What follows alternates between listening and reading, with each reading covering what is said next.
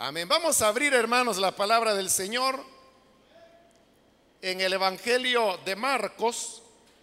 Hemos venido estudiando este Evangelio y ahora corresponde comenzar el capítulo número 13.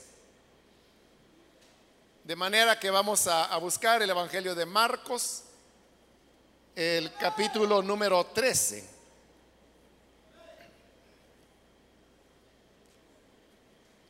Dice la palabra de Dios en el Evangelio de Marcos capítulo 13, versículo 1 en adelante, cuando salía Jesús del templo, le dijo uno de sus discípulos, mira maestro, qué piedras, qué edificios. ¿Ves todos estos grandiosos edificios? contestó Jesús no quedará piedra sobre piedra, todo será derribado. Más tarde estaba Jesús sentado en el monte de los olivos frente al templo. Y Pedro, Jacobo, Juan y Andrés le preguntaron en privado, dinos, ¿cuándo sucederá eso? ¿Y cuál será la señal de que todo está a punto de cumplirse? Tengan cuidado de que nadie los engañe, comenzó Jesús a advertirles. Vendrán muchos que usando mi nombre dirán, yo soy, y engañarán a muchos. Cuando sepan de guerras y de rumores de guerras, no se alarmen es necesario que eso suceda, pero no será eh, todavía el fin. Se levantará nación contra nación y reino contra reino. Habrá terremotos por todas partes. También habrá hambre. Esto será apenas el comienzo de los dolores.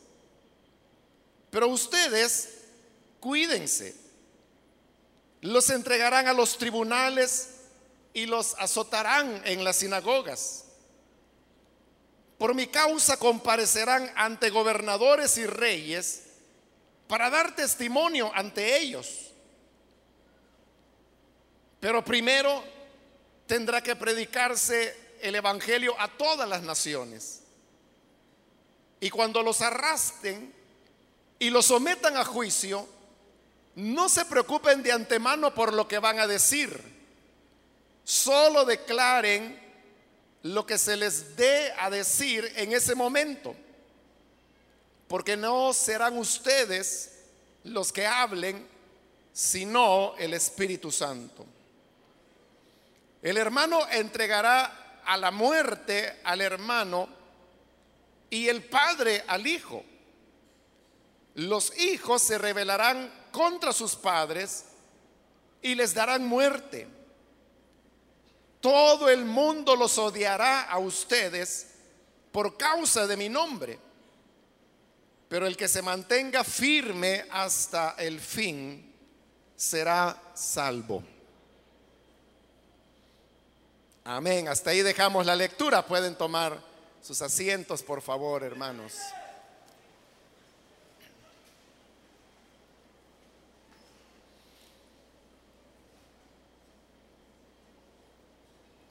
Hermanos, hemos leído los primeros versículos de este capítulo 13 del Evangelio de Marcos. Y como usted se habrá dado cuenta,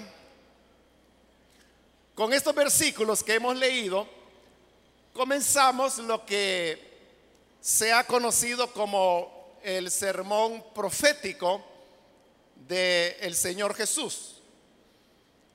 Se le llama así porque en este sermón que encontramos en este capítulo y que también aparece en su versión en Mateo y en Lucas, tenemos las predicciones que el Señor Jesús dio a sus discípulos sobre lo que habría de ocurrir a sus seguidores en los días por venir. Pero todo esto relacionado con el templo en Jerusalén. Recordemos que hasta este momento lo que el Señor Jesús ha tenido alrededor del tema del templo ha sido, hermano, el tema de la confrontación. Porque desde el momento que el Señor Jesús llegó a Jerusalén, y lo vimos en el momento cuando estudiamos esa parte del Evangelio de Marcos, Jesús llegó precisamente para expulsar a los mercaderes y a los vendedores que habían dentro del templo. Cuando estudiamos ese pasaje, reflexionamos, hermanos, acerca que esos vendedores constituían una red de extorsión que los sacerdotes habían establecido y que precisamente dirigían ellos con el propósito de explotar los sentimientos religiosos de las personas para obtener de ellos ganancia. Lo que Jesús condenaba, como lo dijimos en esa oportunidad, no era el hecho de que las personas vendieran, sino que lo que condenaba era que se utilizara la fe y la devoción de las personas para forzarlos a comprar los animales y cambiar las monedas al precio que ellos establecían. Por eso es que no se trataba de simples ventas que habían en el templo, no era que las personas hubieran convertido el templo en algo así como lo que son nuestros mercados, aprovechando que ahí había gente, entonces dice, bueno, yo voy a poner aquí mi venta de tomates, como diría cualquiera. ¿no? No era eso, porque las personas respetaban lo suficientemente el templo como para no hacer eso. Pero eran los sacerdotes que abusando de las reglamentaciones que Dios había dado a través de Moisés, obligaban a las personas a comprar exactamente lo que ahí se vendía, es decir, que ellos vendían, a precios mucho más elevados, porque de otra manera no había opción de poder ellos ofrecer sus sacrificios al Señor y recibir la bendición sacerdotal, que para ellos era fundamental por el hecho que ellos eran una economía agrícola y ellos dependían de la bendición de Dios para que los campos pudieran ser fructíferos, para que pudiesen venir las lluvias y así poder tener la cosecha y los alimentos que ellos necesitaban. Por supuesto que eso desagradó muchísimo a las autoridades religiosas y así es como vinieron las confrontaciones que estuvimos estudiando en el capítulo 12. Es decir, que Jesús había llegado para desafiar al templo lo que él representaba, las personas que estaban ahí, que eran los sacerdotes, y esto, hermanos, no era otra cosa más que un chocar directamente contra lo que era un elemento de poder dentro de la sociedad israelita.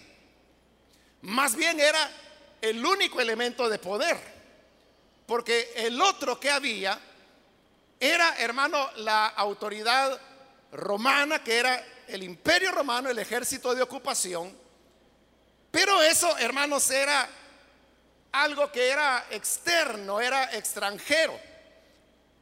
No era propio de las condiciones que se daban dentro del pueblo de Israel. El único poder que había dentro de la sociedad israelita era el poder religioso que estaba representado de manera visible y muy majestuosa, porque era muy majestuoso el edificio, en el templo. Pero eso es lo que el Señor está atacando. Por eso, como le he dicho en otras oportunidades, el Señor Jesús no hizo nada, hermanos, por tratar de hacer llevadera su relación con los dirigentes religiosos. O sea, Él no hizo nada por suavizar las cosas. Al contrario, lo que el Señor hizo fue como hacer cada vez más dura la confrontación. Él fue desafiando aquellos elementos que se consideraban los más sagrados o los intocables dentro de todo lo que era el orden religioso como los judíos lo reconocían. En el versículo 1 de este capítulo 13 se nos dice que cuando salía Jesús del templo, porque recordemos que las confrontaciones del capítulo 12 todas se han dado en el patio del templo. Aún la semana anterior, cuando veíamos el tema de la pequeña ofrenda de la viuda al final del capítulo 12, describíamos cómo el Señor ahí se encontraba entre el patio de las mujeres y de los hombres, porque ahí es donde se ponían los cofres para recoger la ofrenda y es donde el Señor vio a la viuda echar sus dos moneditas, pero de lo cual Jesús dijo que ella había dado más que los demás. Entonces ahora en el capítulo 13 y en el versículo 1 dice que ahora Jesús va saliendo del templo. Ya se dieron las confrontaciones. Ella hizo la observación de la ofrenda de la viuda. Entonces hoy el Señor se está retirando del templo. Pero esta salida del Señor del templo es, hermanos, la salida final. Porque en este Evangelio de Marcos no se vuelve a decir que el Señor haya regresado al templo. Entonces es como que estas confrontaciones que el Señor ha tenido con las autoridades es como el rompimiento final. Pero no solo es el rompimiento final con los maestros de la ley, con los fariseos, con las personas que él ha estado discutiendo, con los saduceos, que era la, la rama a la cual pertenecían los sacerdotes, sino que es un rompimiento con el sistema de adoración que el pueblo de Israel tenía. Es decir, es un rechazo del Señor al judaísmo en sí. Un rompimiento que es al punto que ahora el Señor tiene que irse y no va a volver al templo. Semejante, hermanos, a la visión que tuvo el profeta Ezequiel cuando para la deportación a Babilonia, él pudo ver que la gloria del Señor se levantó del templo y que salió por la puerta oriental para alejarse.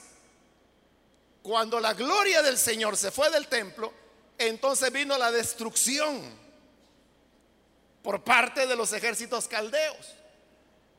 Pero eso que Ezequiel vio como una visión, Ahora es algo que está ocurriendo literalmente. Lo dice el versículo 1. Cuando salía Jesús del templo. Jesús se fue del templo, salió. Es decir, Dios está abandonando el templo. Y cuando Dios abandona algo, significa que eso que fue abandonado fue abandonado no por descuido, no por falta de interés, sino porque ha perdido su sentido y su valor, de tal manera que no es ya más útil para el Señor.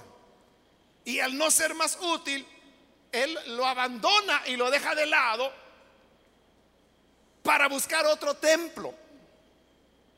Jesús salió del templo judío, como lo vemos en este versículo 1, porque iba para entrar en otro templo.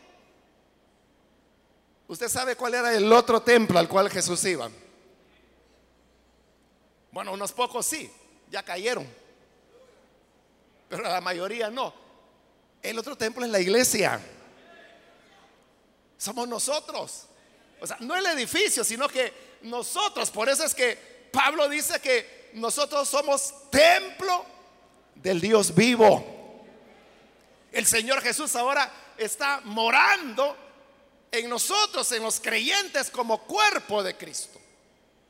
Somos el templo del Señor.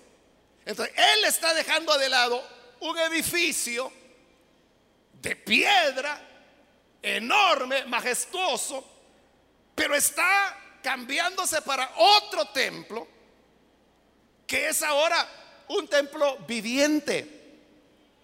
Porque donde quiera que la iglesia se reúne, como él lo dijo, donde dos o tres están reunidos en mi nombre, ahí estoy yo en medio de ellos. ese es el templo del Señor. Donde quiera que nos congreguemos, hermanos, ahí es el templo del Señor. Ahora estamos reunidos acá. Aquí está el templo del Señor. Pero durante la semana usted se reúne en una célula, en una casa. Ahí en esa casa donde hay dos o tres y seguramente más reunidos, ahí está el Señor. Por lo tanto, ese es el templo del Señor. Eso es lo que usted tiene en su casa. Si usted es anfitrión, no es un grupo de hermanos que usted tiene. No es que usted diga, ah, es que yo abro las puertas de mi casa para recibir a los niños porque tengo una célula infantil o una célula juvenil o una célula de adultos. Lo que usted tiene ahí es el cuerpo de Cristo es la morada de, Dios. Jesús sale del templo porque va a su nuevo templo. Pero ahora que el Señor va saliendo, fíjese qué pensamientos hay en el Señor y lo que está ocurriendo en este momento. Pero saliendo va cuando uno de sus discípulos viene y le dice, mira maestro, qué piedras ¿Qué edificios? Porque como le dije, el templo, Herodes lo había venido ampliando desde el año 19 antes de Cristo. Por eso es que los judíos le dijeron que en 36 años se había construido el templo y ahora Jesús decía que en tres días él iba a levantar otro. Pero lo hizo. Porque al resucitar Jesús se convirtió en la cabeza de la iglesia para que su iglesia fuera, como ya dijimos, el nuevo templo donde Él habita. le están diciendo, mira qué piedras, mira qué edificios, porque eran enormes. Pero entonces viene la respuesta del Señor, versículo 2, ¿ves todos estos grandiosos edificios? Jesús está de acuerdo que el edificio es grandioso. Pero le dice, no quedará piedra sobre piedra, todo será derribado. Hermano, esas palabras son fuertísimas. Si a usted le parece que las palabras que Jesús ha dicho en su confrontación con los fariseos han sido palabras duras, porque el Señor los ha tratado de hipócritas, que hacían largas oraciones para impresionar a los demás. Pero por otro lado, dijo el Señor, se están apoderando de los bienes de la viuda. estos recibirán peor castigo, decía. Si esas palabras nos parecen fuertes, más fuerte era que el Señor dijera del templo, no quedará piedra sobre piedra, todo será derribado. ¿Por qué era duro eso? Porque para el judío era, hermanos, lo más sagrado. Era la morada de Dios en la tierra. Era donde estaba el lugar santísimo. Eso era prácticamente a decirles que de su fe, de sus prácticas religiosas, no iba a quedar piedra sobre piedra, que todo sería derribado. Y derribado significaba destruido, desechado. Entonces lo que el Señor está haciendo es que está totalmente descartando el sistema de adoración judío. ¿Por qué lo está desechando? Porque ya no sirve para nada. Lo han rechazado a él. El Señor ha dicho, esa no es mi casa. Porque mi casa, casa de oración será llamada, pero ustedes la han convertido en cueva de ladrones. Y la cueva de los ladrones, que quizá le hace recordar a usted la historia de Alibaba y los 40 ladrones. La cueva de los ladrones es el lugar hacia donde corren los ladrones después de cometer sus fechorías. Entonces cuando Jesús dice que el templo ahora es una cueva de ladrones, Él dice es el lugar donde van a esconderse después de hacer sus maldades. Y eso el Señor no lo quería, sino que, como Pablo lo va a decir, Él quiere una virgen pura, sin mancha, sin mácula. Porque el Señor no habita en medio del pecado. El Señor es atraído donde hay olor de santidad, donde hay pureza, Vea entonces que la peor tragedia que le puede ocurrir a una persona, a una familia, o en este caso a un pueblo como era Israel, es que el Señor se vaya. Que se vaya de ese templo para no volver más. Pero no solo se va para no volver, se va para buscar otro templo donde habitar, que ya dijimos es la iglesia. Pero vea, hoy nosotros somos la iglesia y nosotros tenemos el gran privilegio que Israel perdió. Hoy Dios ha hecho su morada en medio de nosotros. Pero cuando Pablo escribe a los romanos, les dice que si el Señor desarraigó las ramas naturales. Las que eran buen olivo las arrancó para injertar el olivo silvestre. No te jactes, dice. Porque si él arrancó las ramas naturales, ¿cómo no va a arrancar las silvestres? Es decir, nosotros. Esto en otras palabras significa que si Dios desechó a su pueblo Israel ¿cómo no nos va a desechar a nosotros que somos injertados? Que somos ramas silvestres, no somos de la naturaleza, de la raíz. Pero como para Dios todo es posible, logró injertarnos. Pero dice, no te jactes, porque también a ti te puede desechar el Señor. ¿Qué significa esto? que así como el Señor salió del templo judío para no volver y para buscarse otro lugar, también el Señor se puede ir de nuestra vida.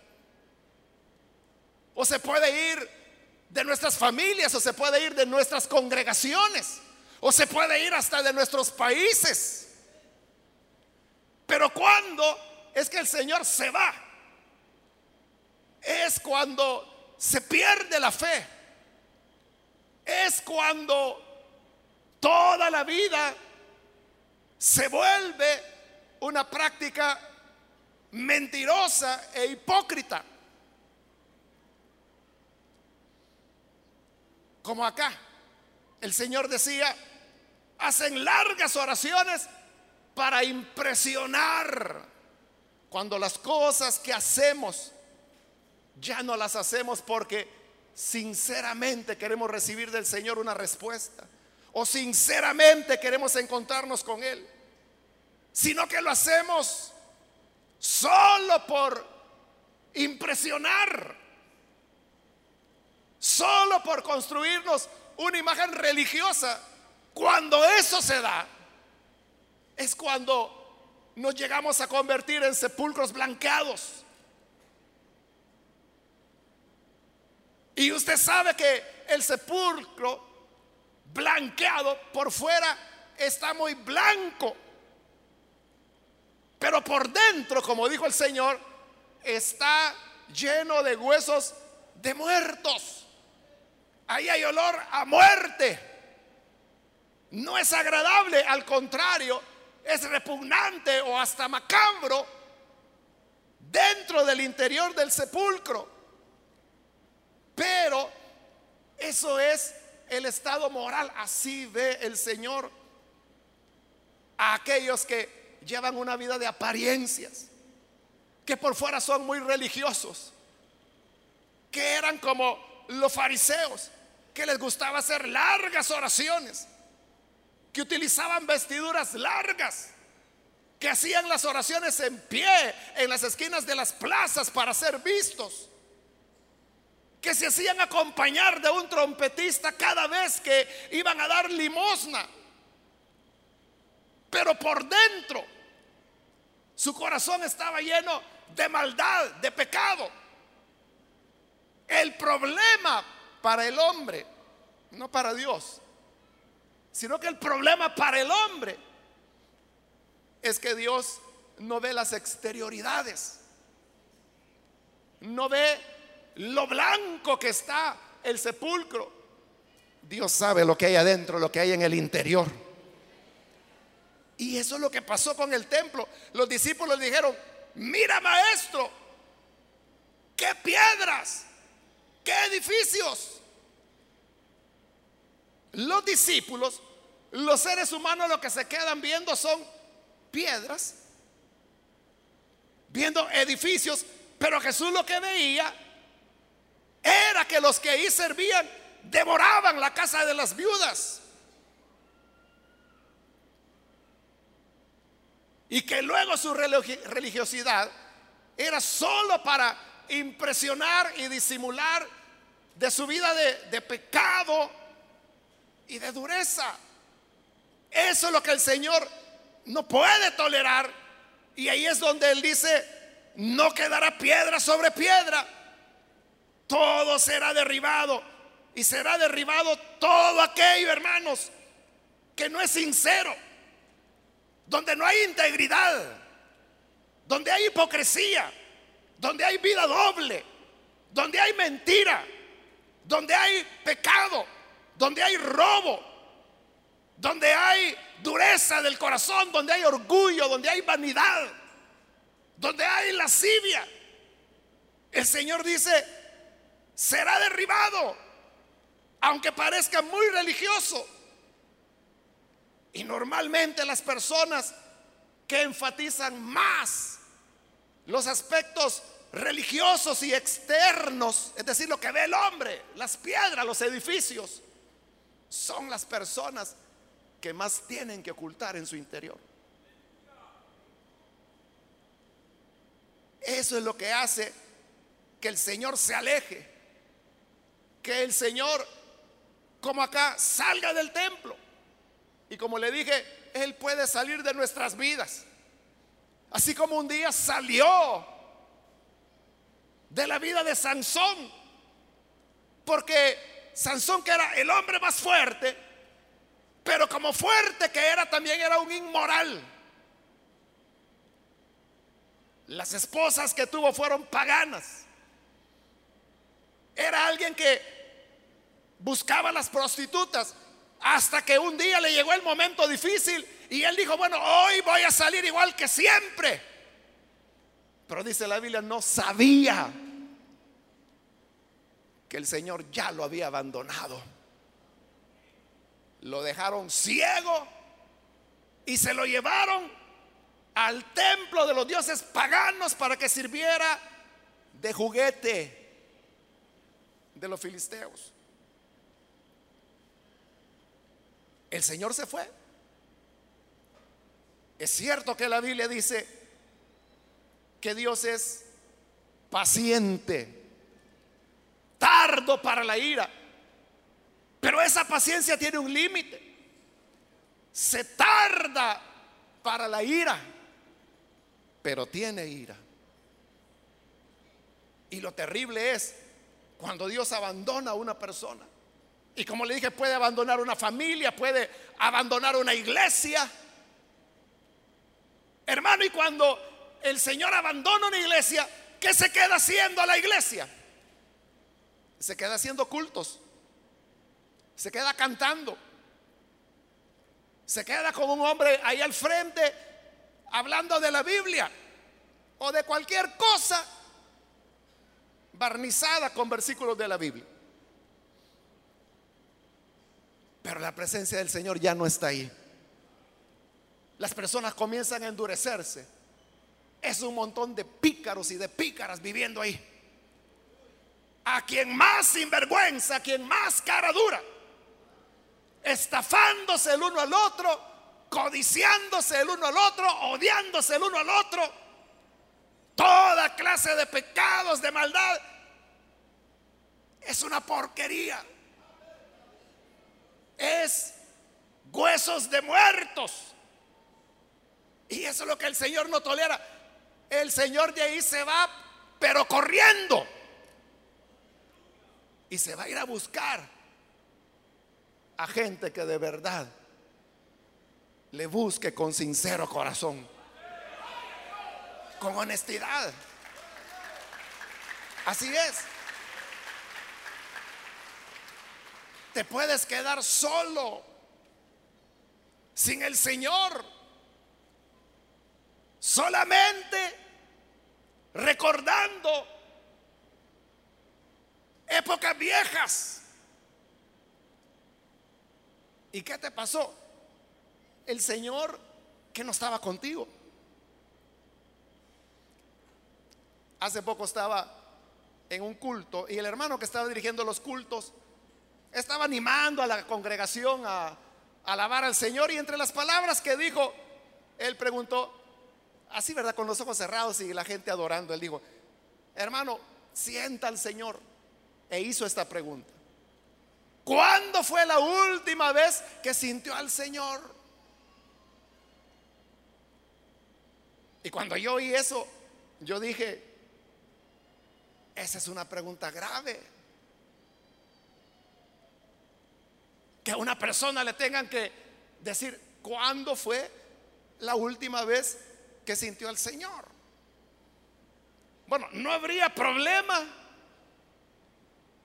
que al hacer la pregunta la persona respondiese, bueno, ¿cómo que la última vez que sentí al Señor? Si lo estoy sintiendo, vivo con Él, en Él respiro, en Él me muevo, Él está aquí, al lado mío, nunca me ha dejado. Eso sería lindo, ¿no? El problema sería que ante esa pregunta, ¿cuándo sintió por última vez al Señor? Quiero ver.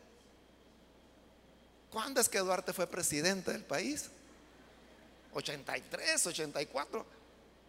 Ese está muerto, hermano. Ese está terrible. Por eso yo no le quiero preguntar, ¿cuándo fue la última vez que usted sintió al Señor? No vaya a ser que hace décadas se fue y usted se ha quedado solo con la concha. Mire, judaísmo hay hasta hoy en día. Todavía existe el judaísmo, es decir, lo que Jesús rechazó y que él dijo que todo sería derribado y lo rechazó por las razones que hemos mencionado, todavía existe. Todavía están los que siguen a Moisés, todavía están aquellos que se quieren justificar por obras.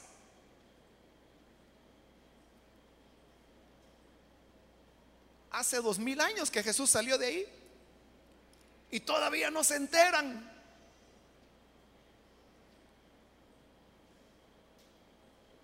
Qué triste. O sea, eso es lo peor, hermano.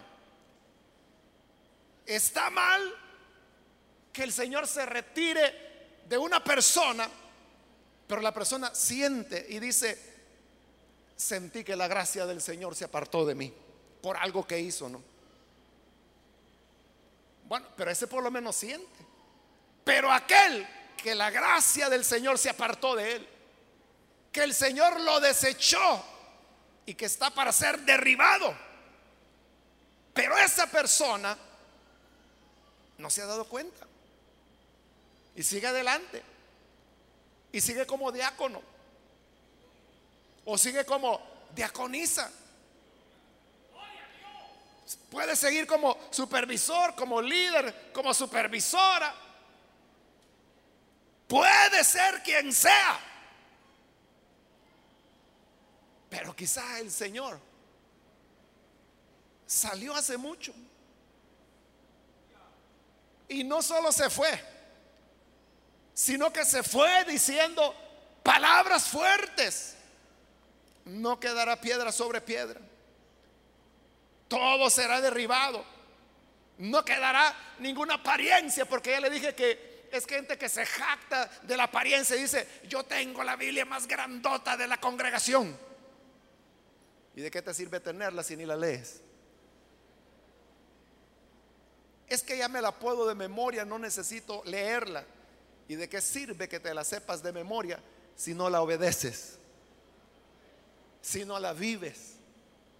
Pero para ellos eso es lo importante.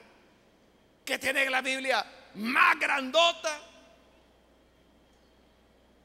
No digo que sea malo tener una Biblia grande, sobre todo si usted ya no ve. Mejor que sea grande y no que ya no pueda leerla. Pero que no olvidemos la necesidad de la integridad en la vida cristiana. Entonces, el punto es, el Señor todavía estará con nosotros. Y si usted dice, sí, Él prometió estar con nosotros todos los días hasta el fin del mundo. Pero estamos viendo que el Señor se fue. Él prometió estar, pero con su iglesia. Y usted sabe que la palabra iglesia significa que es separada de. Él no prometió estar con los vagos,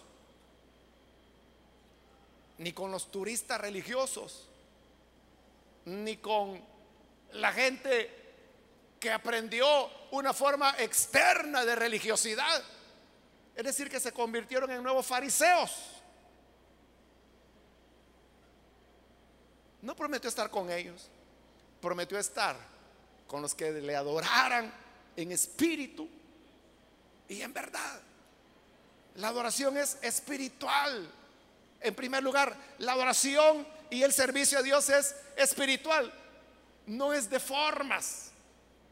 No es, hermanos, de elementos puramente externos. En espíritu y en verdad. La adoración al Señor debe ser verdad. Verdad significa sinceridad, transparencia. Y si tú dices, pero todos los hombres fallan, pero nosotros no hemos sido invitados a compararnos con hombres Jesús dijo, Sermón del Monte, Mateo capítulo 5, sed perfectos, como vuestro Padre que está en los cielos es perfecto. ¿Quién es nuestra referencia? ¿Con quién tenemos que compararnos? Bajo la excusa de que todos los hombres fallan, busca al que más se ha enlodado para compararse con Él.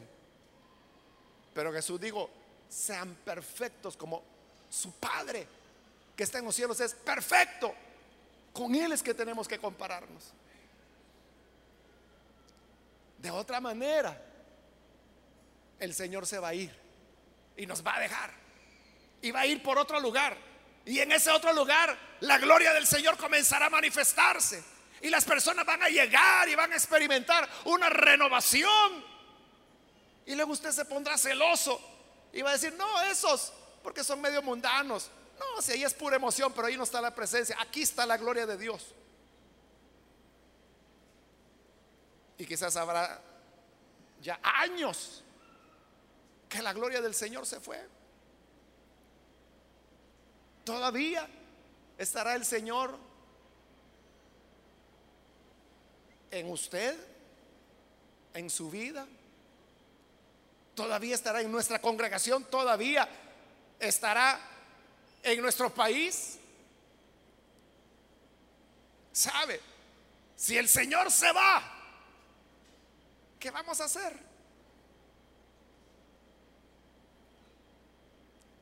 No tenemos más que a Jesús. Si Jesús se va, ¿qué nos va a quedar, hermanos? ¿Qué tenemos o qué tendríamos si la gloria del Señor se alejara de nosotros? Sillas, un galerón, pero ¿y eso para qué sirve? Lo que necesitamos es la presencia del Señor con nosotros. E, es lo que dijo Moisés. Señor, si tu presencia no irá con nosotros, aquí nos quedamos. Mejor no nos movemos de acá. Si no vas a ir con nosotros, aquí me siento y de aquí no me levantan, pero ni con una grúa, dijo Moisés. ¿Qué iba a hacer él? Con todos los israelitas en medio del desierto. Pero el Señor le dijo, mi presencia irá contigo. Es la presencia del Señor la que nosotros necesitamos. Roguémosle al Señor entonces que no se vaya. Porque si Él se va, no va a quedar piedra sobre piedra. Todo será derribado. Hace unos días, tres o cuatro días, recibí un, un material de una entidad en los Estados Unidos que hace estudios sobre temas de religión. Y allí dice que cada día, hablando de los Estados Unidos, 320 estadounidenses cada día se van de las iglesias. Y en este año que estamos, se van a cerrar más de 10 mil iglesias en los Estados Unidos. ¿Qué pasó? ¿Por qué la gente ya no siente atractivo ir a las iglesias? ¿Por qué las iglesias están quebrando? ¿Por qué las iglesias están tan vacías que ya no pueden pagar la energía para iluminar el edificio y tienen que rentársela a hispanos para poder sobrevivir y no perder los edificios? ¿Qué pasó? Algo comenzó a oler mal ahí, hermanos. Algo comenzó a fallar que los fue alejando. Hermanos, mejor que perdamos todo. Si se quieren llevar la silla, se quieren llevar el edificio, que nos quitaran todo por la razón que sea que se lo lleven todo. O como dijo Lutero, que se lleven la casa, que se lleven las tierras, que se lleven a la mujer, que se lleven a los hijos. Pero de Dios el reino queda. Que se lleven lo que quieran. pero que nos dejen a Jesús con nosotros. Que nos dejen su presencia porque si tenemos su presencia,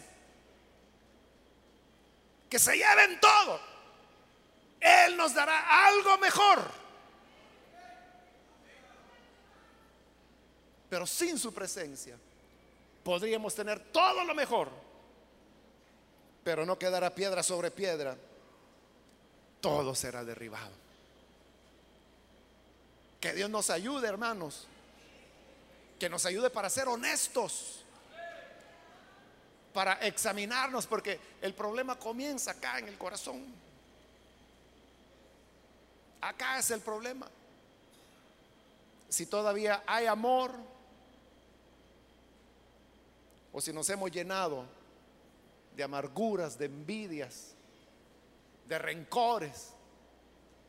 Tenemos más enemistades dentro de la iglesia que todas las que tuvimos en la vida de pecado afuera. Pero que el Señor nos ayude que la verdadera fe es amar al enemigo. Vamos a orar, vamos a cerrar nuestros ojos.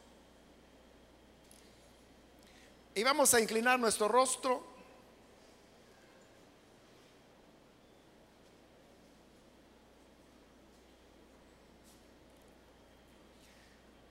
Y así, hermanos, con nuestros ojos cerrados, cada uno de nosotros debemos hacer un examen de nuestra vida. Y hoy es el momento para venir delante de Dios y confesarle a Él aquellas cosas que ocultas, aquellos elementos vergonzosos de los cuales no te atreverías a hablar.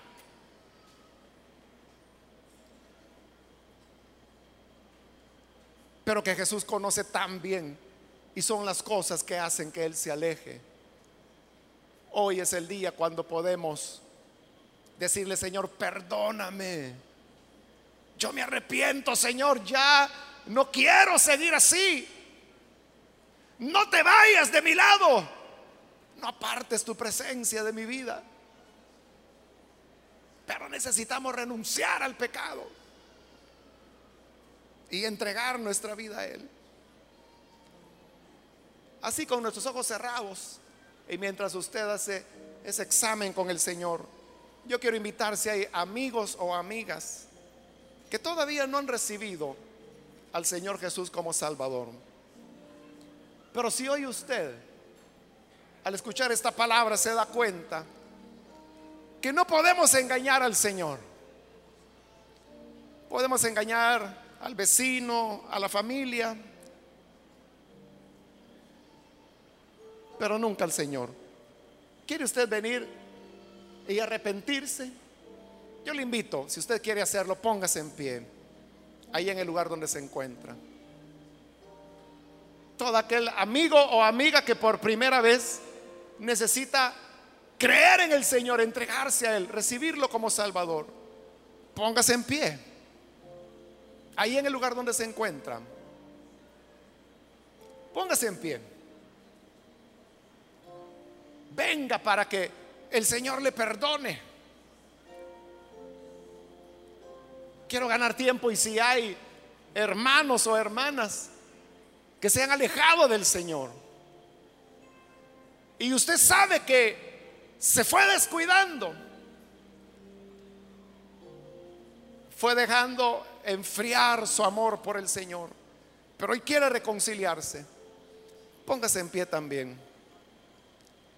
Venga y entréguese al Señor. Muy bien, aquí hay un joven, bienvenido. Alguien más que necesita venir para entregarse al Señor por primera vez. Aquí adelante hay otro hombre. Dios lo bendiga. Bienvenido. Alguien más. Acá hay otra persona. Dios la bendiga. Bienvenida. Acá en medio hay otro muchacho. Bienvenido también. Alguna otra persona que necesita venir para entregarse al Señor por primera vez o reconciliarse. Ya no es el tiempo de fingir.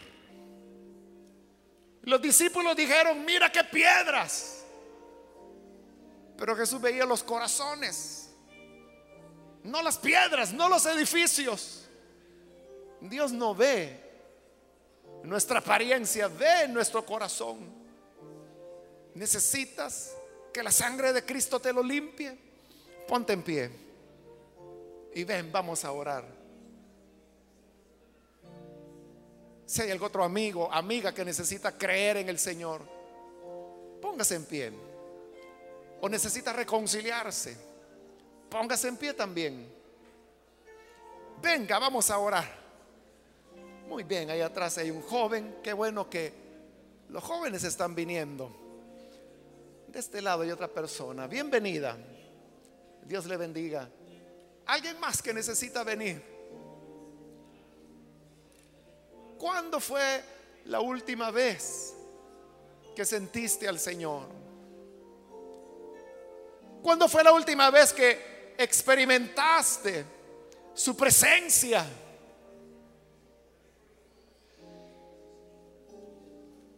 Muy bien, aquí hay otra persona. Bienvenido, Dios le bendiga. Alguien más que necesita pasar, póngase en pie. Cristo es real, Él está vivo en medio nuestro. Y tú puedes experimentar su presencia. Ponte en pie. Vamos a orar. Ven, no te avergüences.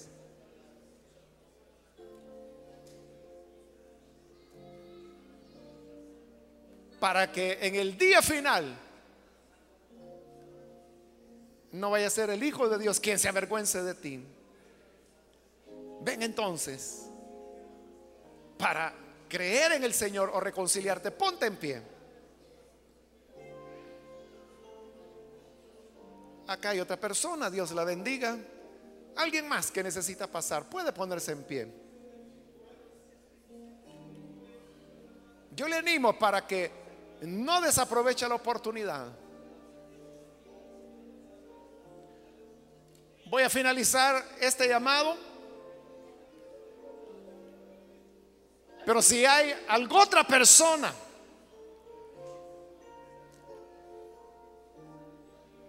que por primera vez necesita venir al Señor o reconciliarse, póngase en pie porque este es ya el último llamado que hice y ya no lo voy a repetir.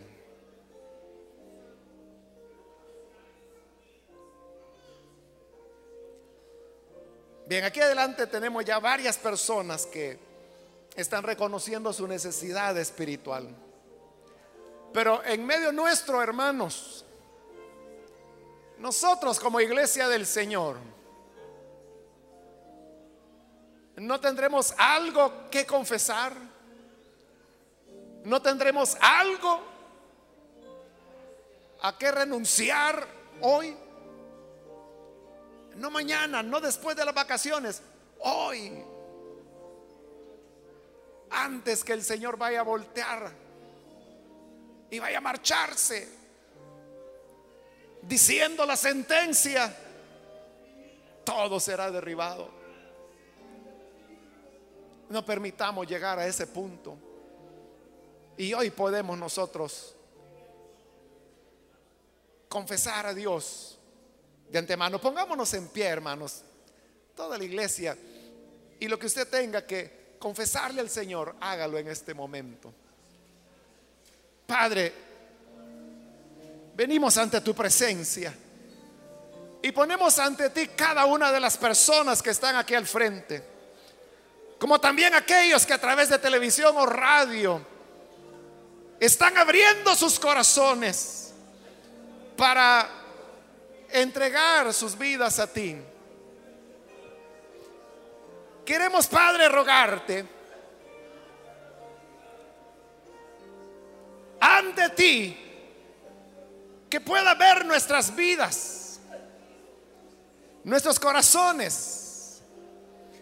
Y venimos para confesar ante tu presencia, Señor Tú conoces, Señor, nuestro corazón. No podemos ocultarte nada. Sabes lo que hay en el interior de nuestro corazón.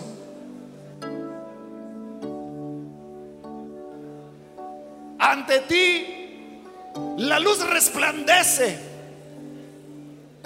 Y Señor, sabes lo íntimo de nuestro corazón. Conoces lo que hablamos en secreto. Conoces lo que hacemos en lo reservado de nuestras habitaciones. Y aún conoces nuestros pensamientos, nuestras intenciones, nuestras motivaciones. No lo podemos ocultar. Y sabemos, Señor, que estas cosas son las que te alejan. Estas cosas son las que hacen que tú te retires. Pero ahora venimos ante ti, Señor, con arrepentimiento para decirte, perdónanos, límpianos, confesamos a ti. Y por la gracia de tu palabra, por la gracia de tu Espíritu Santo, venimos para renunciar y dejar de lado todo aquello que es contrario a tu palabra. Danos un corazón transformado, cambiado. Perdónanos. Límpianos. Lávanos más y más. Pon nuestros pies sobre la senda recta. Quita de nuestros corazones la dureza. Quita de nuestros corazones la insensibilidad.